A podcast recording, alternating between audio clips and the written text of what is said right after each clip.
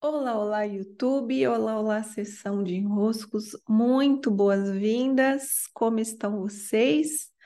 Hoje, final de dia por aqui, sexta-feira, já escurecendo, e vim gravar esse vídeo. Quem sabe vocês não aproveitam daí o final de semana, ou esse, ou os próximos, para assistirem uma série no Netflix que eu ainda não completei a série, estou nos primeiros episódios mas que está me parecendo muito bem construída. A série Como Viver até os 100, 100 anos.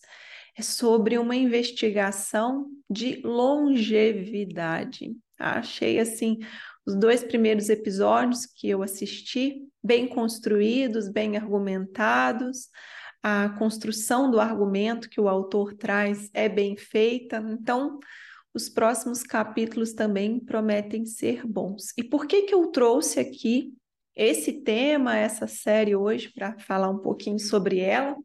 Até como eu não terminei de assistir, é até bom que depois a gente venha adicionar nos comentários algo a mais que a gente queira acrescentar, vocês daí eu daqui, se quiser fazer algum comentário a mais do tipo, o final foi decepcionante. Meu Deus, começou bem, terminou mal, né? Alguma coisa assim, caso eu queira me prevenir, inclusive, da sequência da série ser um desastre e ter indicado a vocês. Estou indicando os dois primeiros episódios, ó, atenção, hein? Não sei os próximos. Mas o que me faz vir e nos convidar a assistir essa série é o fato de eu estar agora com inscrições abertas para o meu estudo do livro sobre constelações sistêmicas e cura, caminho da cura.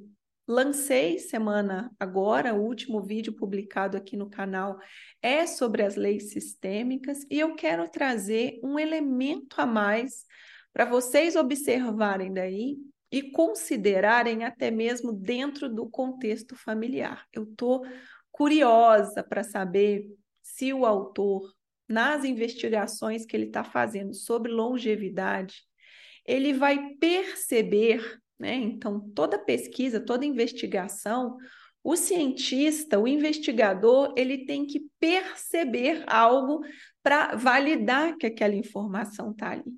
E eu estou com uma dúvida. Se nas próximas cenas, nos próximos capítulos, ele vai perceber que há um fator sistêmico que interfere bastante, sim, de uma maneira bem expressiva, para irmos avançando na idade. Ele já falou lá sobre alimentação, sobre manter uma vida ativa, sobre termos relacionamentos, amigos por perto, termos rede de contato que nos apoie, que a gente faça atividades, o riso, o tipo de alimentação baseada em itens que vão ser curativos. Então, ele está chegando às conclusões do que tem em comum entre os lugares que têm maior longevidade. Só que eu estou na dúvida se ele vai perceber que, sistemicamente, nós nos damos permissão para viver mais, viver mais anos, se temos na nossa família ou na nossa convivência mais próxima pessoas que já viveram mais. Então é muito comum os filhos se condicionarem, condicionarem, ficarem atentos à idade que os seus pais morreram.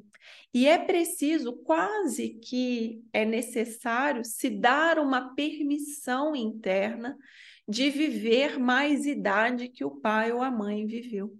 Então, são muitos os casos, isso eu já observei em mentorias, de pessoas que tiveram pai e mãe que faleceram com uma determinada idade, às vezes nem tinham tanta idade assim quando faleceram, e isso fica marcado no filho como a idade de falecimento do meu pai ou da minha mãe. Não tem nada de determinante aqui, mas fica, percebe? Fica uma referência. Nossa, meu pai e minha mãe, né? O meu pai viveu até essa idade. Agora eu tenho mais idade do que quando meu pai faleceu. Vira um marco, né? Vira um marco. E a depender, quando nós vemos o pai e a mãe vivendo longevos, Então, meu pai completou 100 anos. Parece que o pai e a mãe dão ao filho uma espécie de autorização. Tem a ver com um movimento sistêmico que nós chamamos lealdade.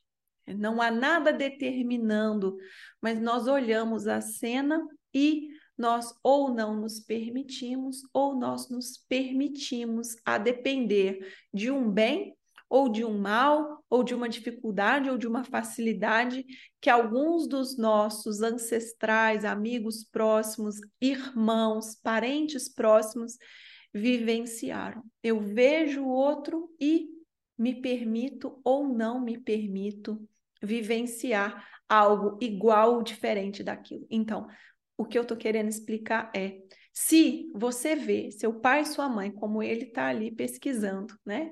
Comunidades longevas. Se você vê seu pai e sua mãe, 100 anos, 120 anos. Se você vê o vizinho do seu pai e da sua mãe, 100 anos, 120 anos.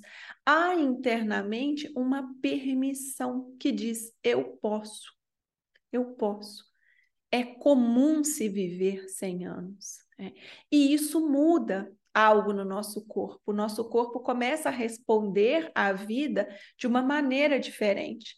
Da mesma maneira, se eu vejo aos 40 anos, nossa, meus amigos estão todos ativos, estão todos fazendo tantas atividades. Espera aí, por que, que eu vou ficar assim tão parado? Da mesma maneira, com 60 anos. Nossa, olha só o que, que a minha irmã, o que, que a minha prima, o que, que a fulana, minha amiga faz. Por que, que eu estou assim? Né? Ao contrário também, né? alguém convivendo com pessoas muito paradas, muito adoecidas. Nossa, está todo mundo tão adoecido, eu estou tão bem. A lealdade faz, pode fazer até mesmo a não permissão de você ficar bem. Então, como que o teu inconsciente processa suas permissões e não permissões a partir daquilo que você vê nos outros? Será? É o que eu estou curiosa para saber se ele, o autor, o pesquisador da série, vai considerar esse fator como um fator que sim, que interfere no quão bem, no quanto as pessoas se permitem viver mais e mais anos.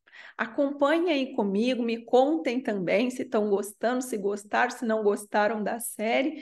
E no final, a gente terminando de assistir, a gente já vem aqui já dá uma atualizada também, né? Lá pelo meu site paulaquintão.com.br, as inscrições estão abertas para o estudo sobre constelações sistêmicas e o caminho da cura. Sendo o momento de vocês virem, serão muito bem-vindos. Beijos, abraços.